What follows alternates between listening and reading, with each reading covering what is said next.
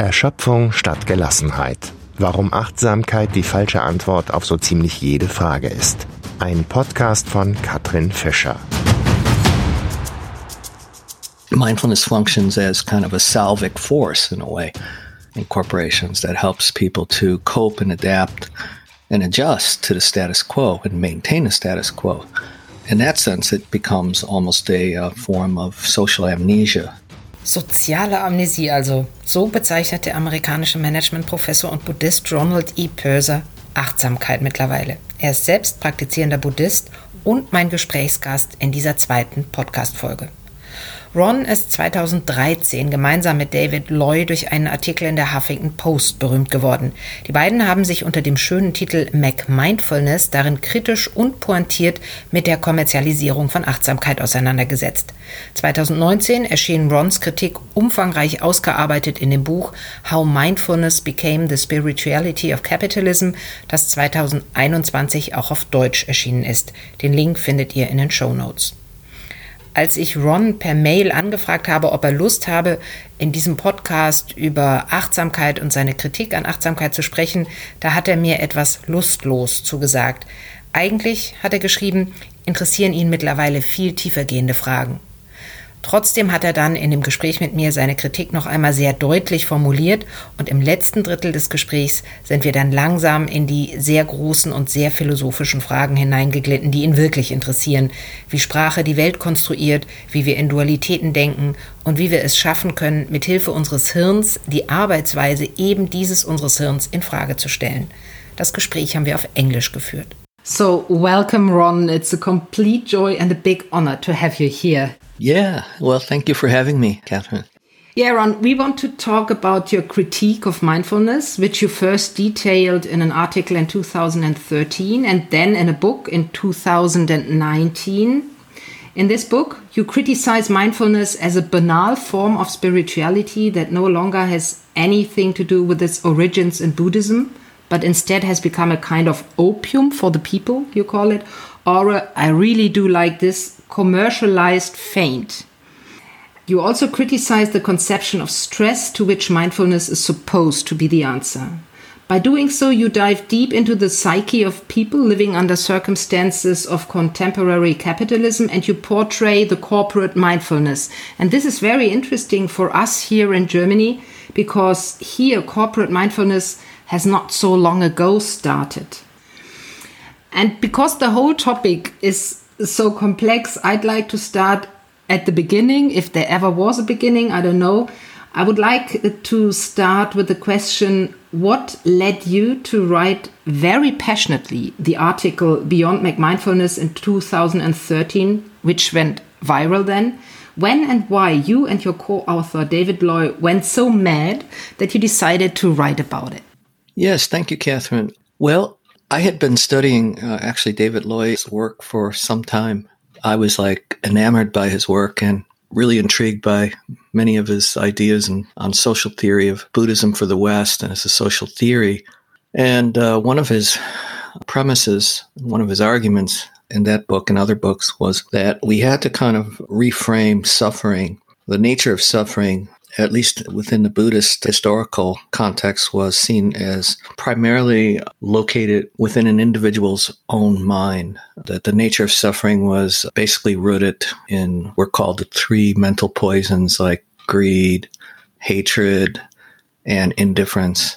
So his argument was that the nature of capitalist societies and actually the modern world was such that that these uh, mental poisons had become institutionalized, as he put it. And that institutions such as corporations, for example, were uh, institutionalizing uh, the nature of greed, for example. So the profit motive within capitalism was a way of taking what was normally seen within a Buddhist context as an individual problem and it became more of a social problem in the sense that now we have greed is good. Uh, greed is something we all want to pursue. Growth is all something we want to pursue. And that really struck me when I first came across his ideas around what he calls social suffering or social dukkha. Dukkha is a word in Sanskrit that means suffering in Buddhism. So he said, we really have to move from seeing suffering or dukkha as an individualized uh, problem and more as a uh, social, institutionalized issue. And if that's the case, then we need a more engaged sort of spirituality or an engaged form of Buddhism, which um, doesn't exclusively focus just on the problem of the individual suffering, but how suffering is also the causes of suffering are systemic and structural in nature within society itself. And so, as I started to think about and appreciate his arguments, and also the fact that uh, I am a management professor here located in very close proximity to Silicon Valley and the tech industry. Also, I had started studying and practicing various schools of Buddhism in my youth, in my mid 20s. So, the convergence of all those tributaries, all those currents kind of just converged especially as I started to watch YouTube videos. I was watching what were called, uh, I think, Google Talks, or I can't remember exactly what they were called, but they were videos of neuroscientists, mindfulness teachers that were coming into Google. And this was probably as early as 2009, 2010. And I took note of that. I said, well, what is this about? Mindfulness at Google? And the more I, I kind of looked into to it, the more I discovered that this was quite a serious initiative that was happening not just at Google, but many other Silicon Valley companies. And even before Silicon Valley, like companies like Monsanto were one of the early adopters of mindfulness programs. So that led me to uh, reach out to David. I kind of knew him, I didn't really know him that well. And I proposed that maybe we write something about this, and he he was already a blogger at that time at the Huffington Post, and that's where we published Beyond Mindfulness. It was only like 1,100 words, a very short piece, and I was really taken aback, quite surprised by just how widely read it became in a short amount of time. More so than any academic article that I had ever written in my entire academic career. That's the fate of academics. yeah, exactly. And and so the nature of writing in that way to the public really kind of also was a turning point for me too. So it was somehow when noticing that the so-called mindfulness revolution consisted mainly of corporate training of mindfulness. You noticed that on that Google Talks. And did you already know by that Jon Kabat-Zinn, who plays a prominent role in your book too, the method of um, mindfulness-based stress reduction. These two, how do you say, strains came together too? Yeah, that's interesting question. I had seen his books around over the years, but I, I just ignored them. I thought it was some sort of pop psychology. I had my own Buddhist practice, so I wasn't really paying too much attention to that. So it took a year or two. Then I, I started putting two and two together and realizing that, yeah, the mainstream methodology that was being propagated was coming from Jon Kabat Zinn's gold standard, paying attention in the present moment non judgmentally and the mindfulness based stress reduction program, which he started. So, yeah, eventually I started to study his work. There was a special issue that came out in a journal called Contemporary Buddhism that he was a guest editor of in 2011. So, by that point in time, he had made some very strong public statements and claims. And from that basis, that's when I started to develop a, more pointed critique, you could say, of the mindfulness industry and uh, its claims. I would love to dive into this critic, uh, of course, in yeah. detail because it's very consistent from my point of view.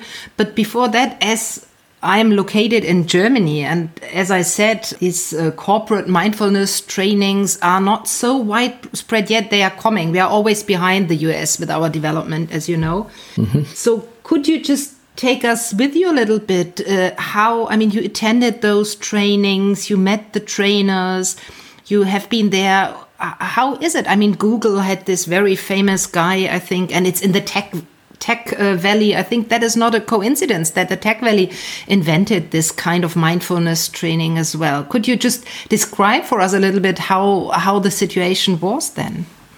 Yeah. Well, let me start out by maybe saying a few words about a typical sort of corporate mindfulness training program that I mean, there are a lot of companies in the United States now, not just Silicon Valley, like Ford Motor and uh, Uber, many companies. And I think it's good to say that now here we are in 2022 and mindfulness is a $2 billion industry and it's very uh, market friendly, you could say. And there are a lot of consultants and trainers now who offer corporations these programs either internally in other words they either they work within a human resource department or even their chief mindfulness officers whatever titles they may have or they're external consultants who are basically brought in and so their livelihood is based on selling these programs and securing these contracts. So the real issue here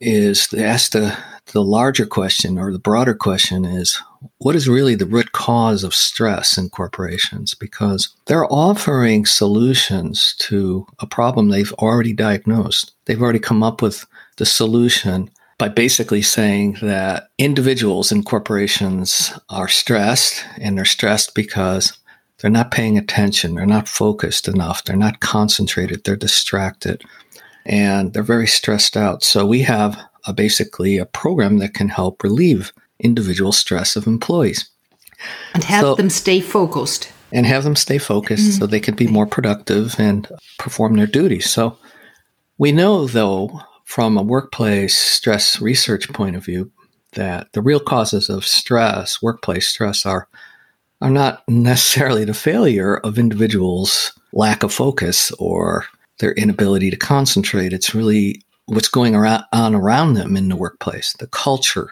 more structural factors such as, well, especially in the United States, maybe not so much in so in Germany, but in the United States as well. you know, high pressure, lots of mm. long hours, things like bad bosses, you know, that are coercive, a lack of discretion, decision making, and autonomy to to actually perform one's work. And in the United States, lack of health care, like at Starbucks, you know, mm. Which is now one of the leading edge companies in the United States that is unionizing. The union movement is taking off in Starbucks fear of layoffs. All these are more systemic factors that are in work life balance, which is a term I really don't like. So there are a lot of other causes of stress besides the diagnosis that stress is inside one's head. And uh, so therefore, send everybody off to a yoga or a mindfulness program. So that's the diagnosis that is sort of framing the corporate mindfulness programs themselves is that they're trying to address stress in the workplace at an individual level through this individualized training because the training is strictly on the individual. It's not examining the systemic causes of stress in the workplace. And that basically then lets management off the hook for taking any kind of responsibility for the conditions in the workplace, for the toxic culture that may be permeating particular uh, company. So I just wanted to at least frame it that way, and then we can, you know, look more at what's going on, like at Amazon. You know, this is more recent, and I was surprised it took Amazon so long to adopt uh, mindfulness programs, but now they have. And of course, Amazon has been in the news in the media quite a lot here. That's another company that's now been facing union challenges. But in the uh, Amazon warehouses, uh, we're talking more about hourly workers that are working at a very fast pace, that, you know, alongside robots. And they've now instituted a mindfulness program in these sweatshops, these warehouses uh, for Amazon workers. And the program is called Amazon, like Zen. And it basically has these booths set up in the shop floor where a worker can take like a three minute break or whatever it may be. How long? It's it's going to be short. I can tell you that. But they go in these booths and watch a short guided uh, mindfulness meditation video, and then they jump right back into what they were doing. And they have like positive affirmations, guided meditations, breathing exercises, and so forth. But the basic premise is, you know, we'll give you a little shot of mindfulness, a little short aspirin, get back to what you're doing, and without any kind of change in the workplace whatsoever. And they call that the working wellness program. So that's one example. But Starbucks was another one too. In the United States, a few years back, uh, the baristas and the frontline workers were very demoralized because uh, they felt they were understaffed. And you had to get a certain amount of hours before the healthcare benefits would kick in. So Starbucks management kind of figured out how to keep their hours down and they were mm-hmm. understaffed mm. at a lot of these stores. And they complained and they petitioned the human resource corporate headquarters. And corporate headquarters responded by saying, Oh, okay, you guys are all stressed out. So we're going to gift you a Headspace mindfulness meditation app for every Starbucks employee.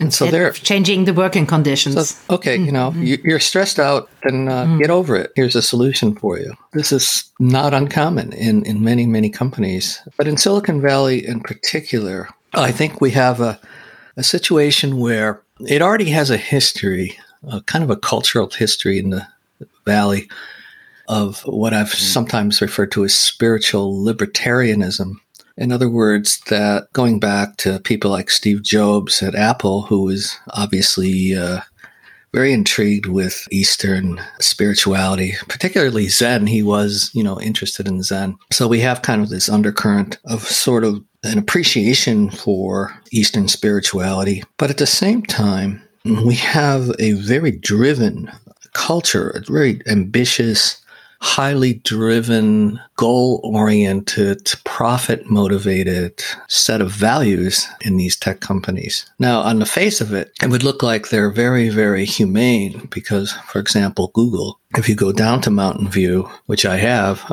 several times, and there are pool tables, there are people who come do your laundry and your dry cleaning, change your oil.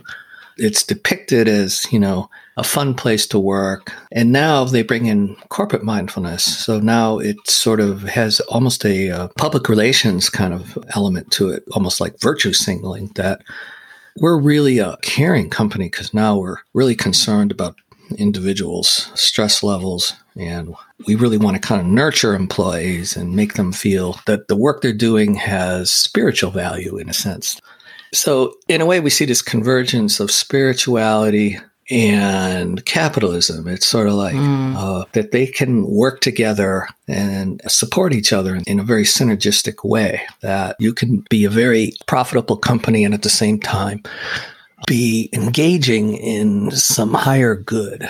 And that's sort of the narrative, that's sort of the myth, you could say, of Silicon Valley when it comes to whether it was Zen under Steve Jobs or whether now it's mindfulness at Google because we have an erosion of institutionalized religion in our culture, of course, we have, you know, what's often referred to as the spiritual but not religious. So there's still kind of a yearning to be part of something greater than oneself. And now, so the corporation will kind of step in and say, well, we're your family, you know, we're your family. We have everything you need here, you know, you don't even have to leave, you know, you could sleep here if you need to. And a lot of, a lot of engineers do. Mm-hmm. Um, but there's another element to this. And my friend Kevin Healey, he coined the term civic mindfulness. And what he meant by that is that there's kind of an irony here, especially in the industries of, of digital uh, technologies like Google, is that they're offering employees, especially their software engineers, mindfulness programs. And I'm not here to say that they're not getting any sort of benefit from it. They probably are. But it's a very small elite group of software engineers that have a temporary kind of an oasis of calm within the corporation so that they could be more highly productive in developing technologies of distraction for the rest of us. Mm. So it, it's a real irony in the sense that they're using a spiritual, well, I don't even see mindfulness as a technique, but it's become an instrumentalized technique that now can be deployed for purposes which it was never intended to be deployed for.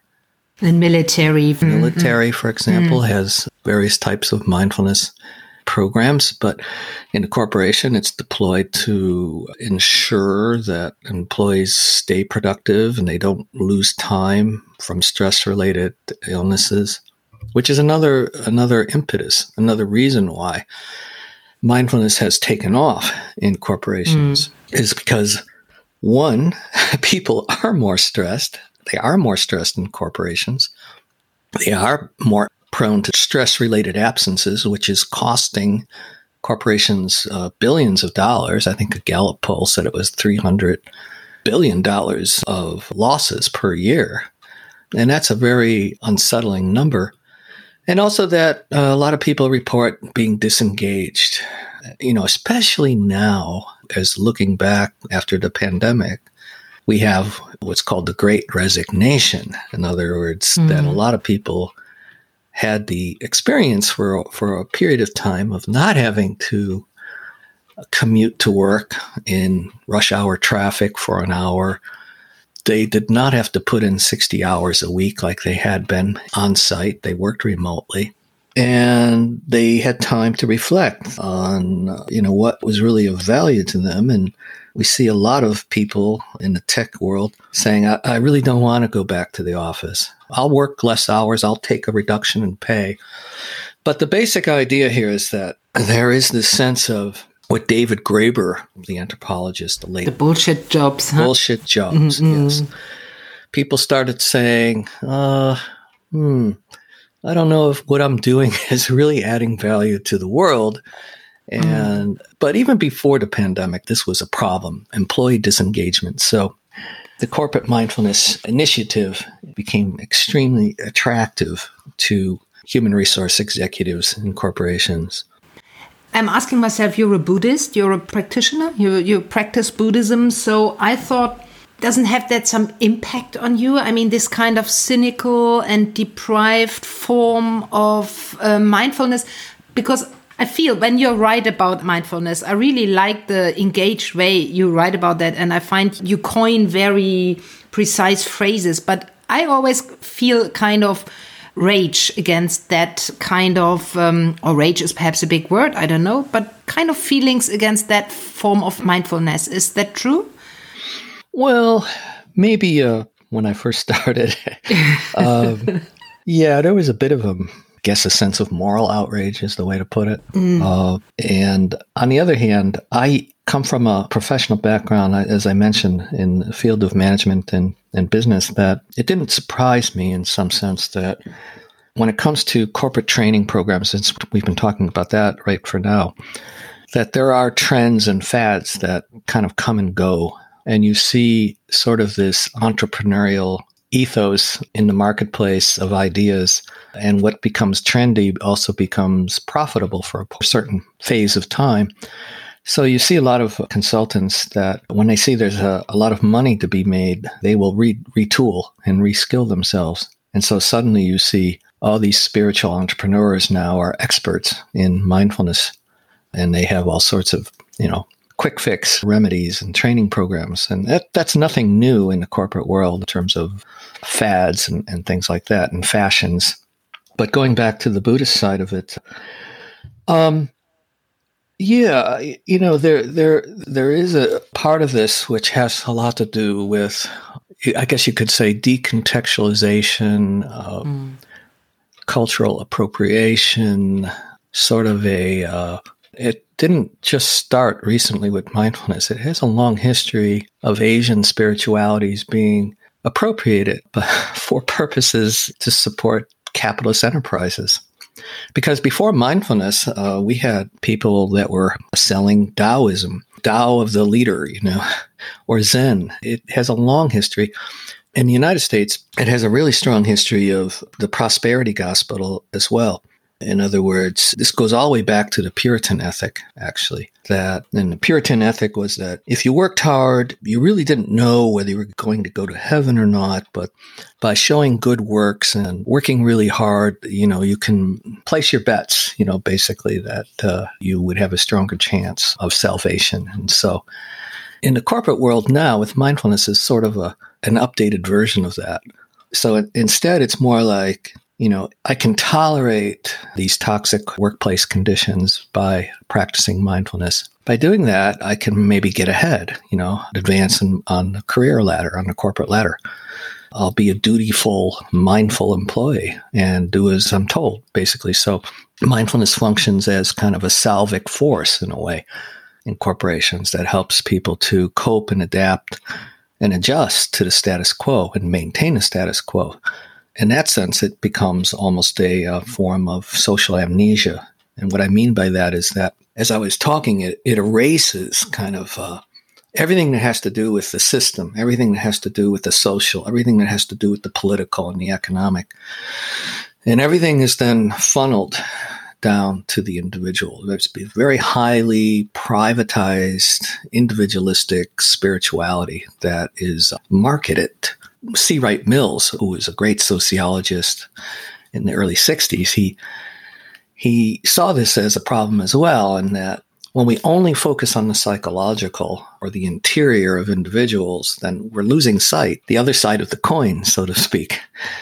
And that's what mindfulness has done is that it basically is creating a disconnect between the individual and the political or the individual and the social.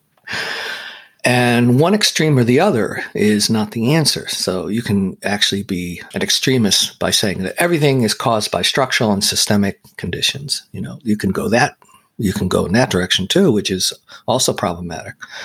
But mindfulness has gone in towards the psychological. It's gone towards seeing everything as an individualized problem. And so, therefore, their diagnosis is that maladapted individuals are the problem. And so, we need to figure out ways to adapt them to the status quo. So, it shifts the burden of responsibility completely over to individuals to manage their own well being.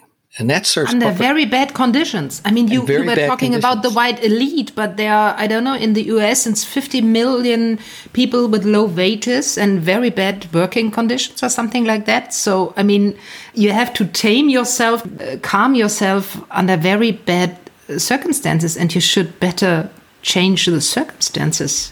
Yeah, and not just that, but also it's a blaming the victim uh, mentality yes. as well. And again, going back to the irony that I mentioned earlier is that, yeah, people are more distracted. And why is that? Could it be because of these technology companies that have designed uh, phones and apps to be addictive, that actually mm-hmm. try to keep people distracted online? So these technologies of mass distraction, which are being exported by companies like Twitter and Instagram and TikTok and Facebook, they're sort of like the uh, poster childs for mindfulness, which is such an irony to me because you know these are companies that are most enthusiastic promoters of mindfulness for their employees, of course. And so we have this this really glaring, to me at least, uh, disconnect between the mindfulness industry, which is uh, very capitalist friendly. I call it the new capitalist spirituality for that reason. And that's why we see it as a, $2.2 billion industry now to, in 2022 as well. I mean, I learned from your book that mindfulness, like positive psychology and the broader happiness industry, has depoliticized stress, just as you said it.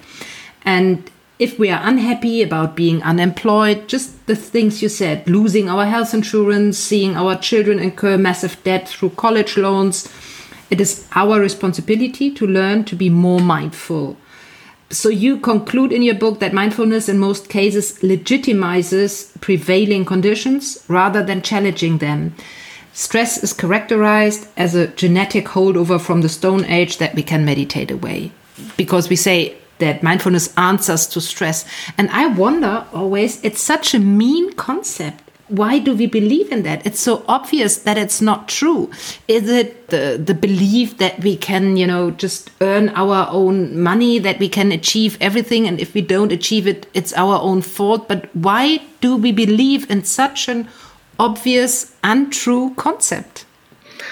Yeah, I do talk a lot about the construct of stress. It's a very ambiguous term, which I think is another reason why the mindfulness industry has become so successful because it has a particular viewpoint on stress, a particular sort of framing of stress, which a lot of people don't appreciate that stress is a very sort of historical construct. And there's many ways of thinking about it. The discourse of stress is not simply that it's all in your head. that sort of discourse becomes a depoliticized narrative, which, as I said, ignores all these other structural, economic, and political factors that are impacting the individual. So we're looking at a problem here that goes a lot deeper. And I don't know if you want to get into this now, and that is the ideology of neoliberalism. Um, it's be- my next question. Okay. I would, wanted to quote Pierre Bourdieu, so go ahead. I'm fine with it. Okay.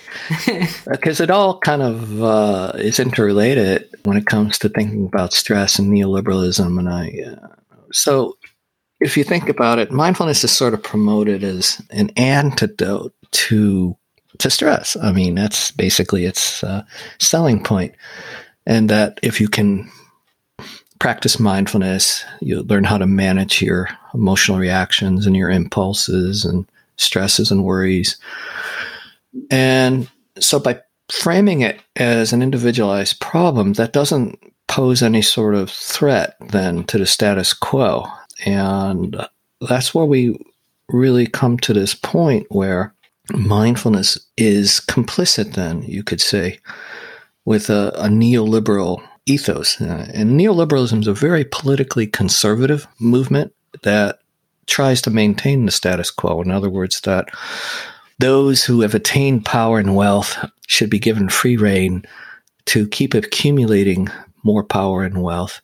And the market is the free market is basically the arbiter for all choices. And you know, it's an interesting side note to mention that uh, mindfulness and a lot of the mindfulness teachers had quite a positive reception at the World Economic Forum in Davos. Just wanted to point that out. But neoliberalism has become, you know, the new cultural dogma. And it's a really kind of insidious, it's a common sense way that many of us now interpret and understand the world. So it's not just an economic philosophy, it's become a, a cultural hegemony. The basic idea behind it is that any kind of collective structures are suspect because they impede a pure free market logic. And that's why this individualized approach to stress and this individualizing training is so appealing within a neoliberal uh, framework, as it, because it's completely resonant with the neoliberal imperative that its individuals are basically the unit for the marketplace. There is no society. There are no collectors, or there shouldn't be. If, if there no are, family. we need to mm-hmm. destroy them or erode them, defund them, whatever it may take. And so it's an insidious worldview. It goes even deeper than that over time. Over time, as individuals become to see themselves as fully responsible, right, for their well being their health, their economic well being, their physical and mental well being. And then you become an entrepreneur. You have to become an entrepreneur of yourself, basically, to make sure that you're constantly improving yourself and updating. And you have to be resilient. To be resilient, resilient entrepreneur. Mm? Yeah, you have to update mm. your human capital, your self worth, your human potential, your welfare, your happiness, whatever it may be, all your internal resources then become assets. You know, everything then is reframed in a subtle way in economic terms. But it basically the the neoliberal ideology it holds that all the decisions about society should be run and left to the workings of the marketplace. So what we end up then with how do we do that? You know, how does that really manifest itself in a way that we don't have to have, you could say, heavy handed control over people. And that's where Michel Foucault's work really was quite pioneering in his analysis of how that occurred. This idea that entrepreneurs are running their own enterprise, the business of uh, what I call in the book me incorporated, because we're in competition with others as well in a free market society. And as you dig deeper, you begin to see there's this turning inward occurring. Since everything is on the shoulders of the responsible individual, everything is starting to focus on turning inwards towards one's subjective activity.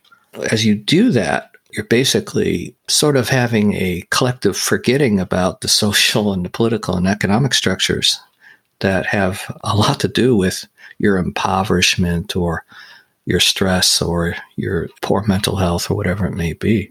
So the mandate then is that individuals have to take care of themselves, this idea of self care, the idea that they have to manage their own stress if they're going to be employable, especially in this precarious economy, right? So this whole turn, this neoliberal turn, is what Foucault called governmentality. And that's a it's a difficult term to understand, governmentality what he was trying to say, I think, is that government is not just some political activity that happens in Berlin, the capital, the centers of power in Washington, D.C., or something like that. He's saying that the government in a neoliberal society has to find ways of linking these power relations to one's subjectivity. So we begin to see how experts start to play roles in institutions like psychologists, psychiatrists, mindfulness teachers, psychotherapists. They begin to affect the behavior and attitudes and the affective sensibilities of individuals. So people become more interested in how they can self improve, you know, how, how they can turn towards uh, methods of self care. And people begin to manage themselves. So power becomes uh, more situated in a self disciplinary way, what Foucault called the techniques of, of the self. So these modes of power, you know, in mindfulness, especially you see it in terms of self surveillance, you know. Now I have to be really mindful of everything that I do. And so you become sort of split within yourself in some ways. And you're never good enough. You're never good enough. You're never mindful mm. enough. Non judgmental enough. Well, yeah, mm-hmm. but see, that's a judgment, which is also kind of funny because yes. that's uh, so stupid. Yeah, it, you become a project. The self mm. becomes a project that constantly has to work on itself, and that creates this sort of tension in a way within oneself, which is really interesting, since it's all supposed to be about stress relief. But a lot of uh, mindfulness people that I've come across, especially some teachers, are quite uptight, very sort of narrow bandwidth of what's acceptable behavior and acceptable emotions. But it also creates this sort of form of magical thinking too. You know, it's like as long as I'm mindful, I'm okay. It's like uh, there's kind of that kind of magical thinking. Yeah, it's very self-centered. So I mean, the self is very isolated in another way. You, and so if you say there is a lack of transcendence or a you know a longing for transcendence because you are very lonely with yourself. Yeah, well, that's that's right. It's another, and, and there are some new studies that have been coming out lately about that mindfulness training could actually make you more narcissistic and self-centered. So I think that's right on the spot.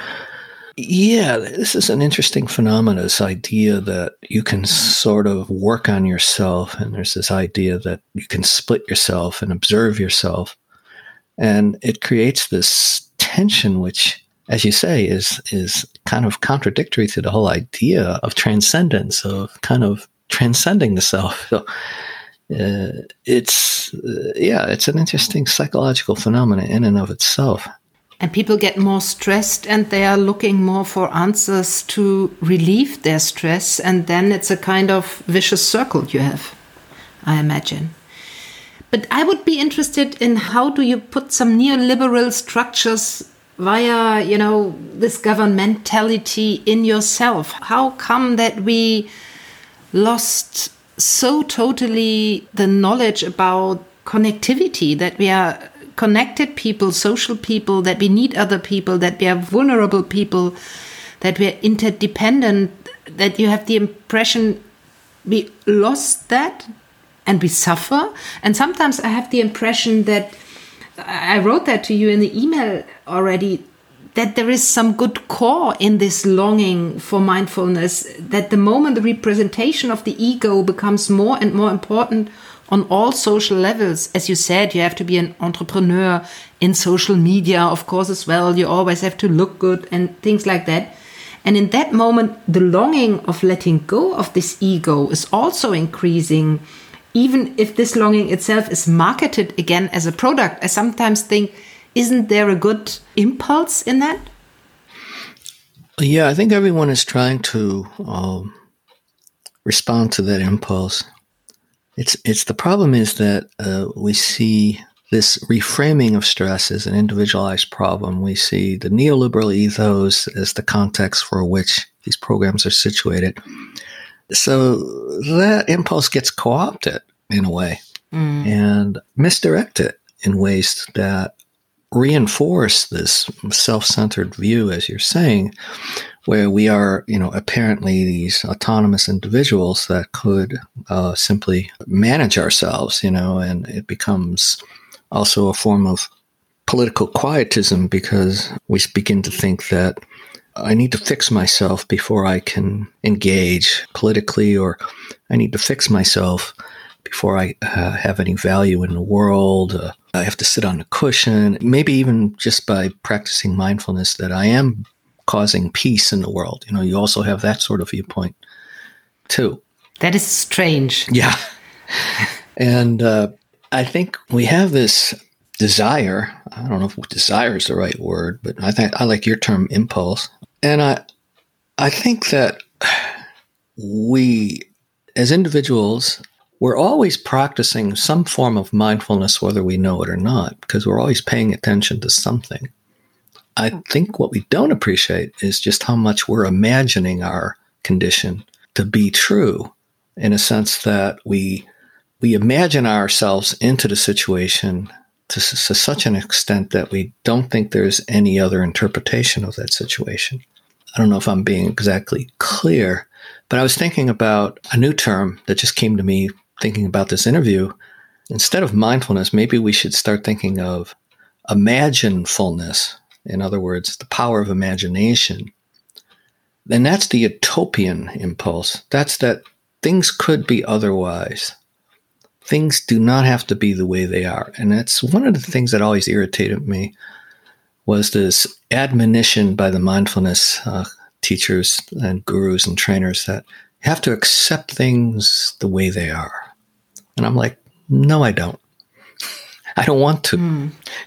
Mm. um, and I understand what they're saying, you know, in a sense, psychologically. You know, if you don't react to something, you know, you don't engage with it, then you won't go down the train of further emotional reactions and making things worse. I, I understand that point of view. But when it becomes a trope to such an extent that people actually start thinking that's a behavioral sort of imperative that, to accept things the way they are, and that's problematic. So I think that one of the deeper questions is that this impulse, what is that impulse really searching for? Because the search itself implies there's a lack of some kind. Somehow, that as a human being, I am fundamentally lacking something. I'm incomplete. I don't know whether I agree on that. I would. Okay. I, I think this impulse I was talking from was that you need you you want to be connected with other people or with something transcendent perhaps it may be nature it may be mm -hmm. i mm-hmm. don't know or oh, you yeah. may have like barbara ehrenreich wrote this book um, dancing in the street collective joy you may do something with other people i think mm -hmm. people don't want to be only centered around themselves and look there for something bigger, higher. This is to me a very strange idea. Why should I find it in the inner world? Why shouldn't I find it in the outside, where, you know, opposite my window are sheep? I mean, so there are some other animals or people or, or trees or, you know, nice neighbors or nice partners to talk with or something this is what I, I, always think that people they don't want to be lonely that they don't want to be solipsistic yeah that's and a good the point. neoliberal system as you put it makes you very very lonely because you can rely only on yourself yeah and it also emphasizes uh, it sort of exacerbates the split between the inner world or the subject and the outer world mm. uh, it kind of uh, creates an even deeper dualistic split and I think that uh, one of the issues in our Western society is this idea that that the subjective is not to be trusted either. There's the sense that it's only objective, scientific, technological knowledge that has validity and trustworthiness, although even now that is under attack.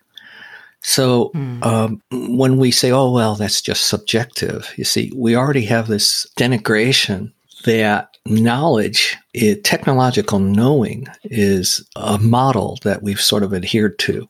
And that's why we look to science. That's why we kind of see science as the new high priest of society.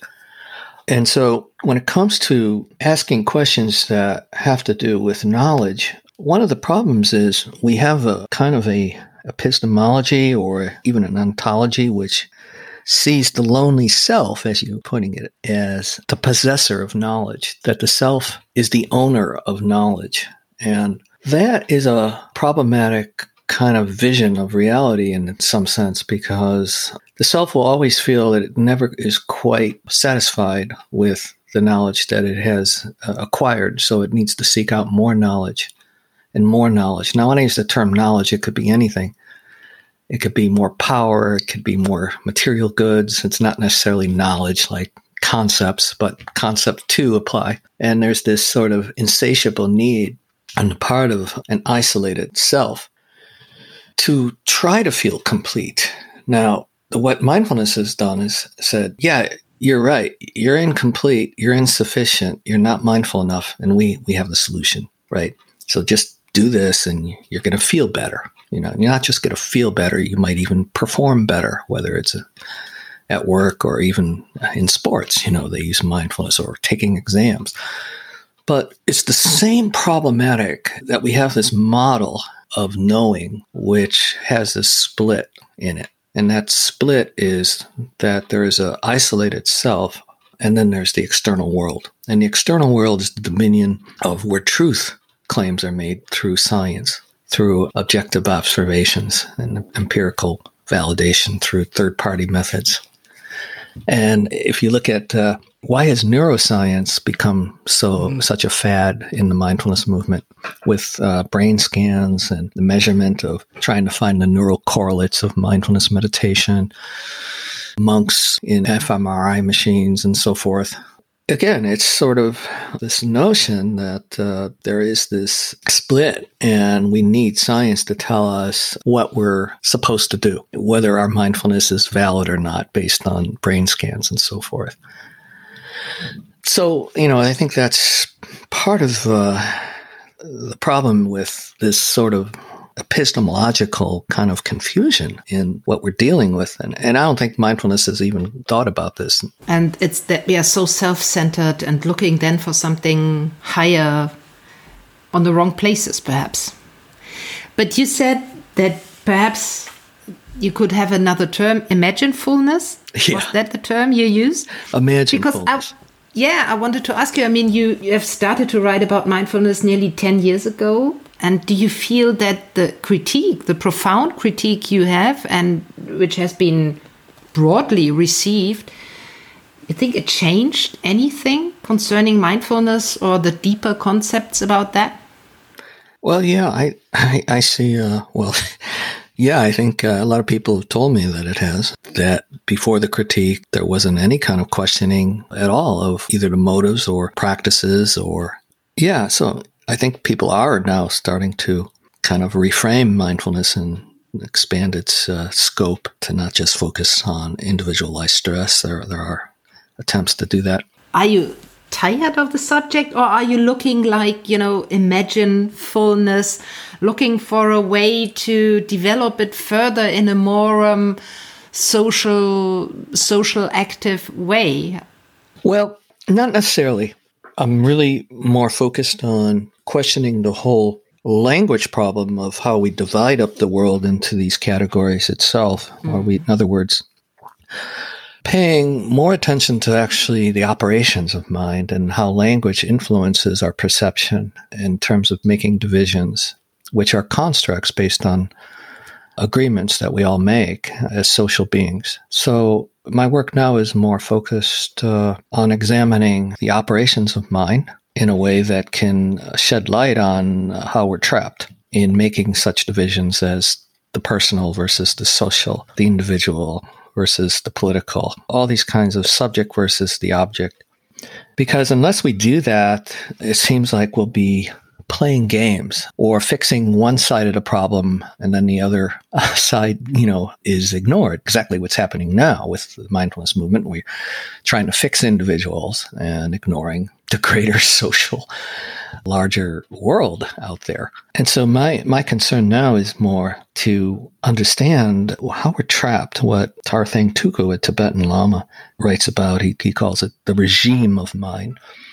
We're all sort of operating within a regime of mind. And that regime is. Do you have an example for that? Well, yeah. I mean, our habitual patterns that we repeat day to day the suffering in the world through history, which doesn't seem to change over time, the wars that are constant through history, the change of guard, revolutions through time. But we have this incredible advance in material in science and medicine. Yes, we have a better, you could say, material quality of life from a we live longer than we did. Yes, so we have material improvements technologically.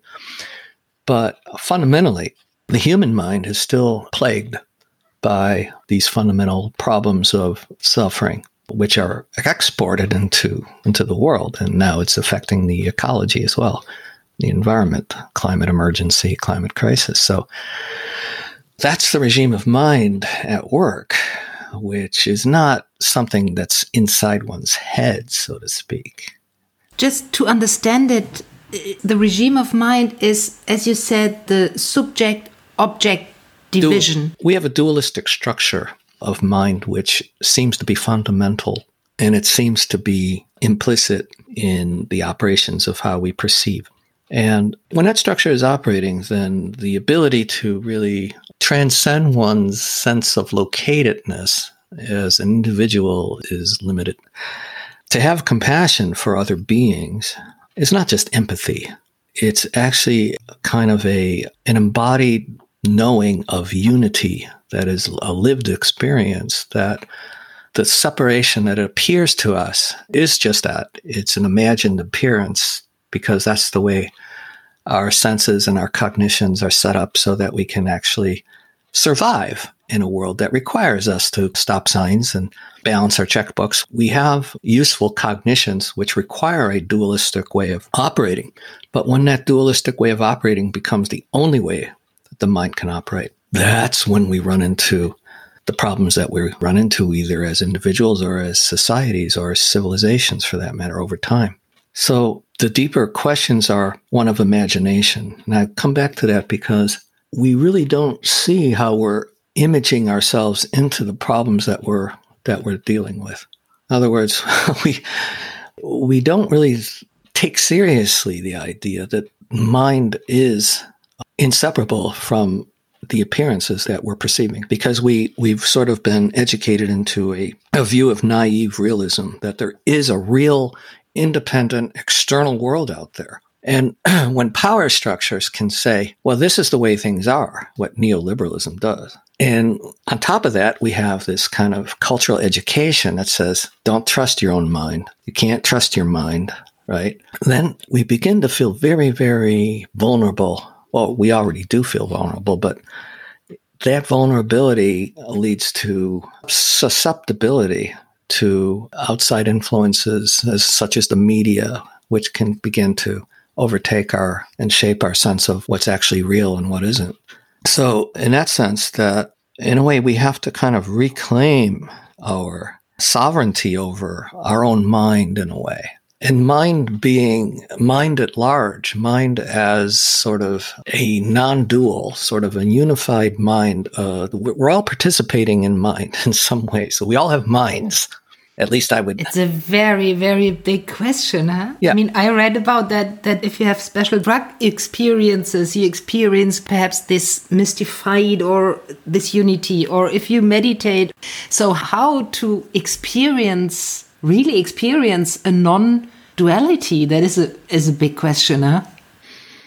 Yeah, that is a big question, and we've lacked imagination around that question, and we've relied too much on concepts and constructs. They're interesting. Like a lot of people are interested as lay people in like something trending like quantum physics, like oh yeah, everything's interrelated and everything's entangled, and um, but, you know, as much as those concepts might be interesting, they don't really change you to actually live in that way. In other words, do they really transform you at such a level that you're now living as if there are no other people? They're all that we're all sort of one being, you know, that it's entangled. No, that doesn't usually happen. Um, so we're living in a world that's shaped by our own constructs, and those constructs seem very substantial and unquestionable. And that's another, uh, I think, key thing is that rather than practicing some technique in a rote fashion, we should be amping up and kind of rejuvenating our critical questioning capacities and sharpening our intelligence in such a way that we can question everything that we've accepted as unquestionable. And then everything's up to question, then. Everything that we've taken for granted in terms of our whole perceptual apparatus. Uh, like a tree is a tree and is only wood. well, Something to us, like from our point of mm. view, that may that might be. But these constructs are shaped the way that we interpret, and then they become automatic. They run on automatic too. There's kind of an automaticity to the way the mind begins to work in, in the regime of mind. So it is a, a much different way of, of approaching. That's why I'm I'm sort of not too interested in mindfulness anymore because I think we really need to go beyond just performing rote techniques to make ourselves feel a little bit better. I think there are much deeper issues at stake here, and uh, we have a lot more potential than just uh, trying to calm ourselves so we fit in better to what are not exactly the ideal conditions for the world right now. So I think that we need to engage imagination so we can construct a different world that is more suitable for human beings and all living creatures. But we're sort of stuck in sort of habitual patterns and we don't really question the operation of our own mind, then that's going to be very difficult to do.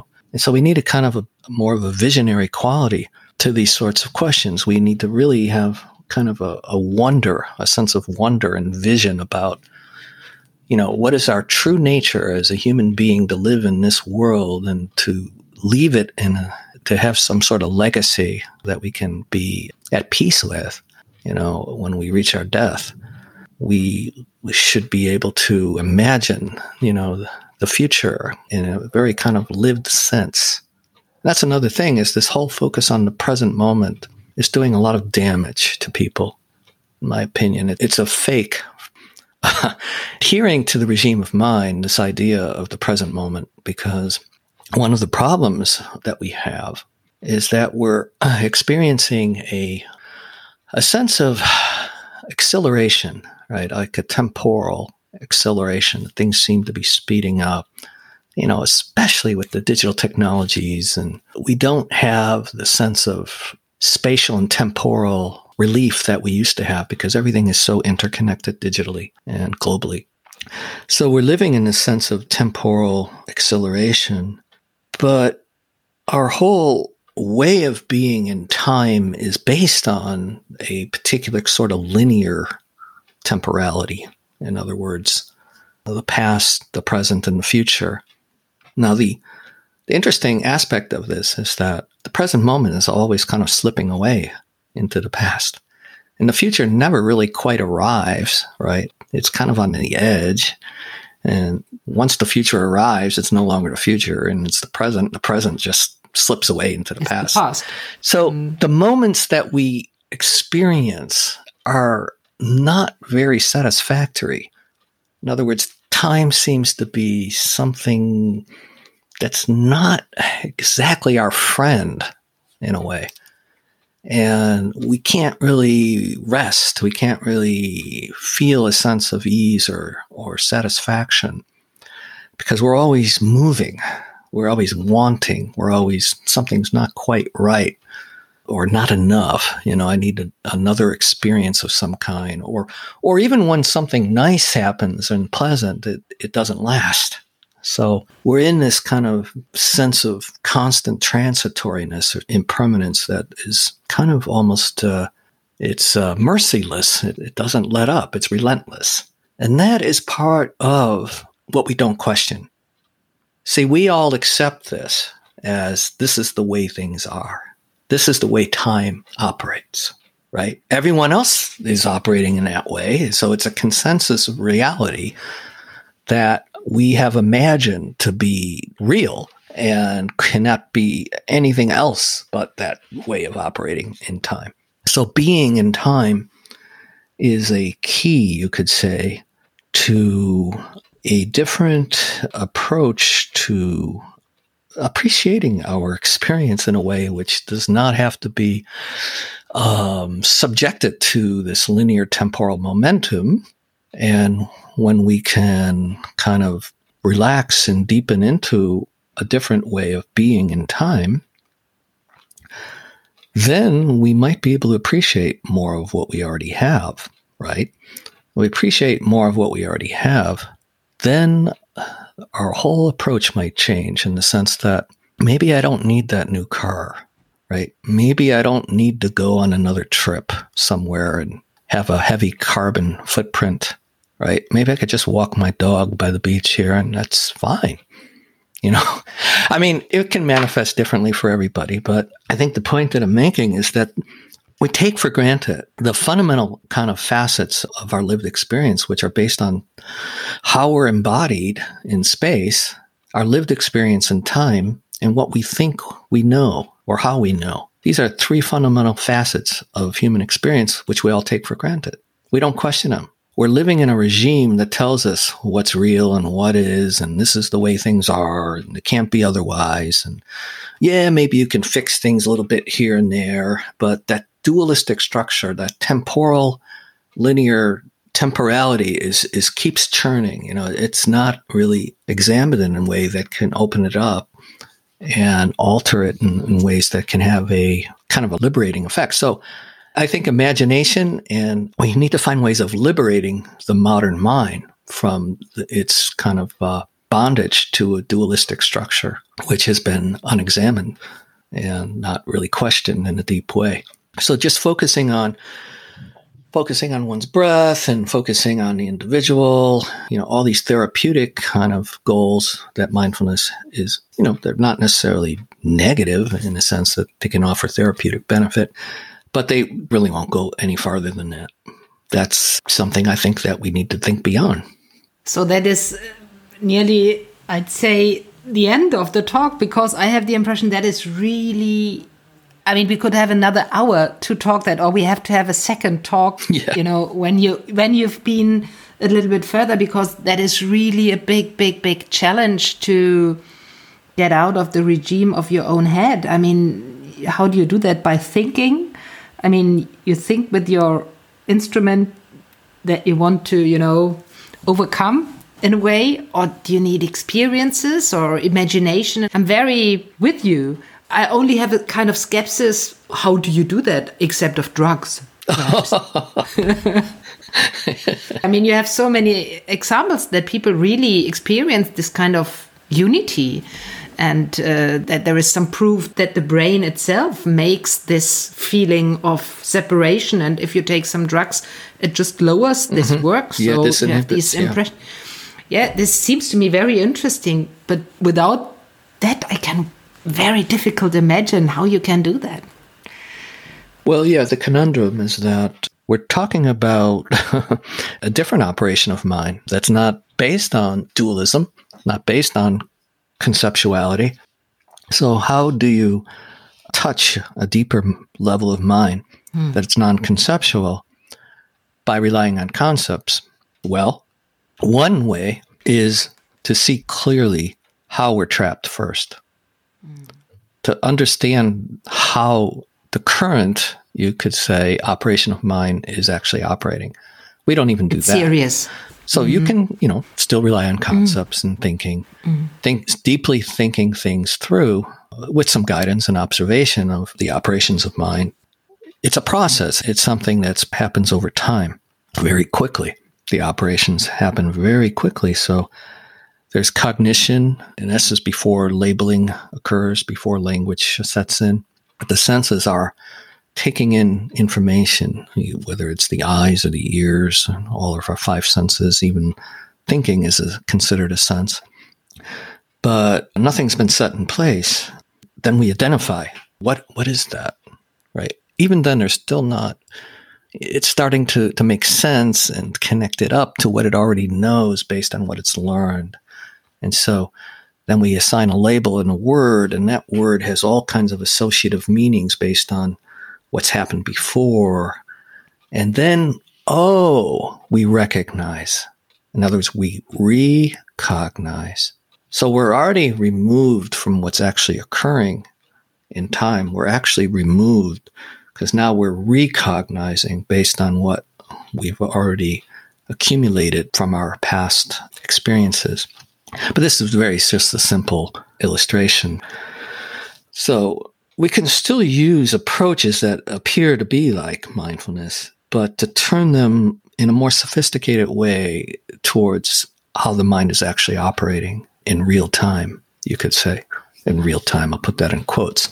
So, uh, yeah, I think this is kind of a uh, maybe the next phase of where we might be going in that respect. But it is a conundrum because you might call it wisdom, wisdom, which is not limited by concepts, it's not limited by dualistic structures, which require making sense of things through language and through concepts, which are inherently divisive, inherently requires separating out something from something else, which is the nature of dualism. The dualistic mm-hmm. approach to perception is based on distinctions, making distinctions mm-hmm. between different things, different objects. And wisdom is sort of, like you said, it's it goes beyond things. It goes beyond even categories that are fundamental to our human existence, like existence versus non-existence is, is another kind of category, which life versus death. These are all sorts of opposites and polarities, which are very deeply existential concerns as human beings. So wisdom is something that can penetrate and allow sort of a knowing quality to be part of our being as, as Homo sapiens. Sapien means knowing. Homo is the biology. The regime of mind operates to ensure our survival as, as human beings in very fragile, vulnerable bodies. We have to have these cognitive capacities. They served us well when we were, you know, fighting hunter and gatherers. These reactionary mechanisms that we have served us very well, and they still do. But see, that's what's happened is that they've basically become the dominant way of knowing, and we haven't really evolved because now there's what almost 7 billion 8 billion human beings on the planet and if we're all operating as if we're trying to kill tigers and fend for ourselves right for our survival. Yes, survival is important, but it's run amok. The regime of mind is run amok to the extent that enough is never enough. And that's what's gotten us into so much trouble as a species. Ron, I think this is another topic. It's a really deep topic and a difficult topic to to understand and to receive and to express perhaps. But perhaps next time we can talk about that further. Now, I'm very happy that you talked uh, with me. Uh, you wrote me that you're not so much interested in mindfulness any longer, but still you have been willing to talk about mindfulness. And then we just went a little bit further, and that was a really interesting talk. I enjoyed so much. Thank you so much for that. Well, thank you too. Thank you for uh, inviting me to your podcast. And I, I do look forward to maybe another talk in, in the future. Also, irgendwann gibt es vielleicht tatsächlich ein zweites Gespräch, dann, wenn Rons Buch zum Regime of Mind erschienen ist, an dem er gerade arbeitet. Alle Personen, Bücher und Begriffe, die wir in dem Gespräch erwähnt haben, schreibe ich in der Reihenfolge ihrer Erwähnung in die Show Notes, falls ihr etwas nachlesen oder generell tiefer einsteigen wollt. Da findet ihr auch Rons Webseite. Er ist selbst ein großartiger Podcast-Host und hat viele interessante GesprächspartnerInnen aus dem Themenfeld Achtsamkeit, Buddhismus, Spiritualität und Gesellschafts- und Wirtschaftskritik versammelt. The Mindful Cranks heißt der Podcast und die Unterzeile Where using your mind is not necessarily a bad thing. Im Dezember läuft dann hier ein Gespräch mit der Japanologin und Religionswissenschaftlerin Inken Prohl. Sie forscht als Professorin für Religionswissenschaften an der Uni Heidelberg unter anderem zu Buddhismus und Achtsamkeit. Das genial perfide der Achtsamkeitspraxis ist diese Doppelfunktion der Konstitution des Selbst. Immer wieder wird mir gesagt, ja, dein Selbst gibt es und das ist wichtig und heilig und du musst es bearbeiten. Bei gleichzeitiger, kontinuierlicher Zähmung des Selbst. Unser Selbst wird gezähmt, es wird beruhigt und es wird in eine ganz bestimmte Form gebracht. Und es werden ganz bestimmte Funktionsweisen, die für die Wirtschaft und für die Gesellschaft oder fast würde ich ja schon sagen, insbesondere für die digitalen Großmächte nötig sind. Diese werden herausgebildet. Alles, was man nicht braucht, soll abgeschnitten werden. Das war Erschöpfung statt Gelassenheit. Warum Achtsamkeit die falsche Antwort auf so ziemlich jede Frage ist. Ein Podcast von Katrin Fischer.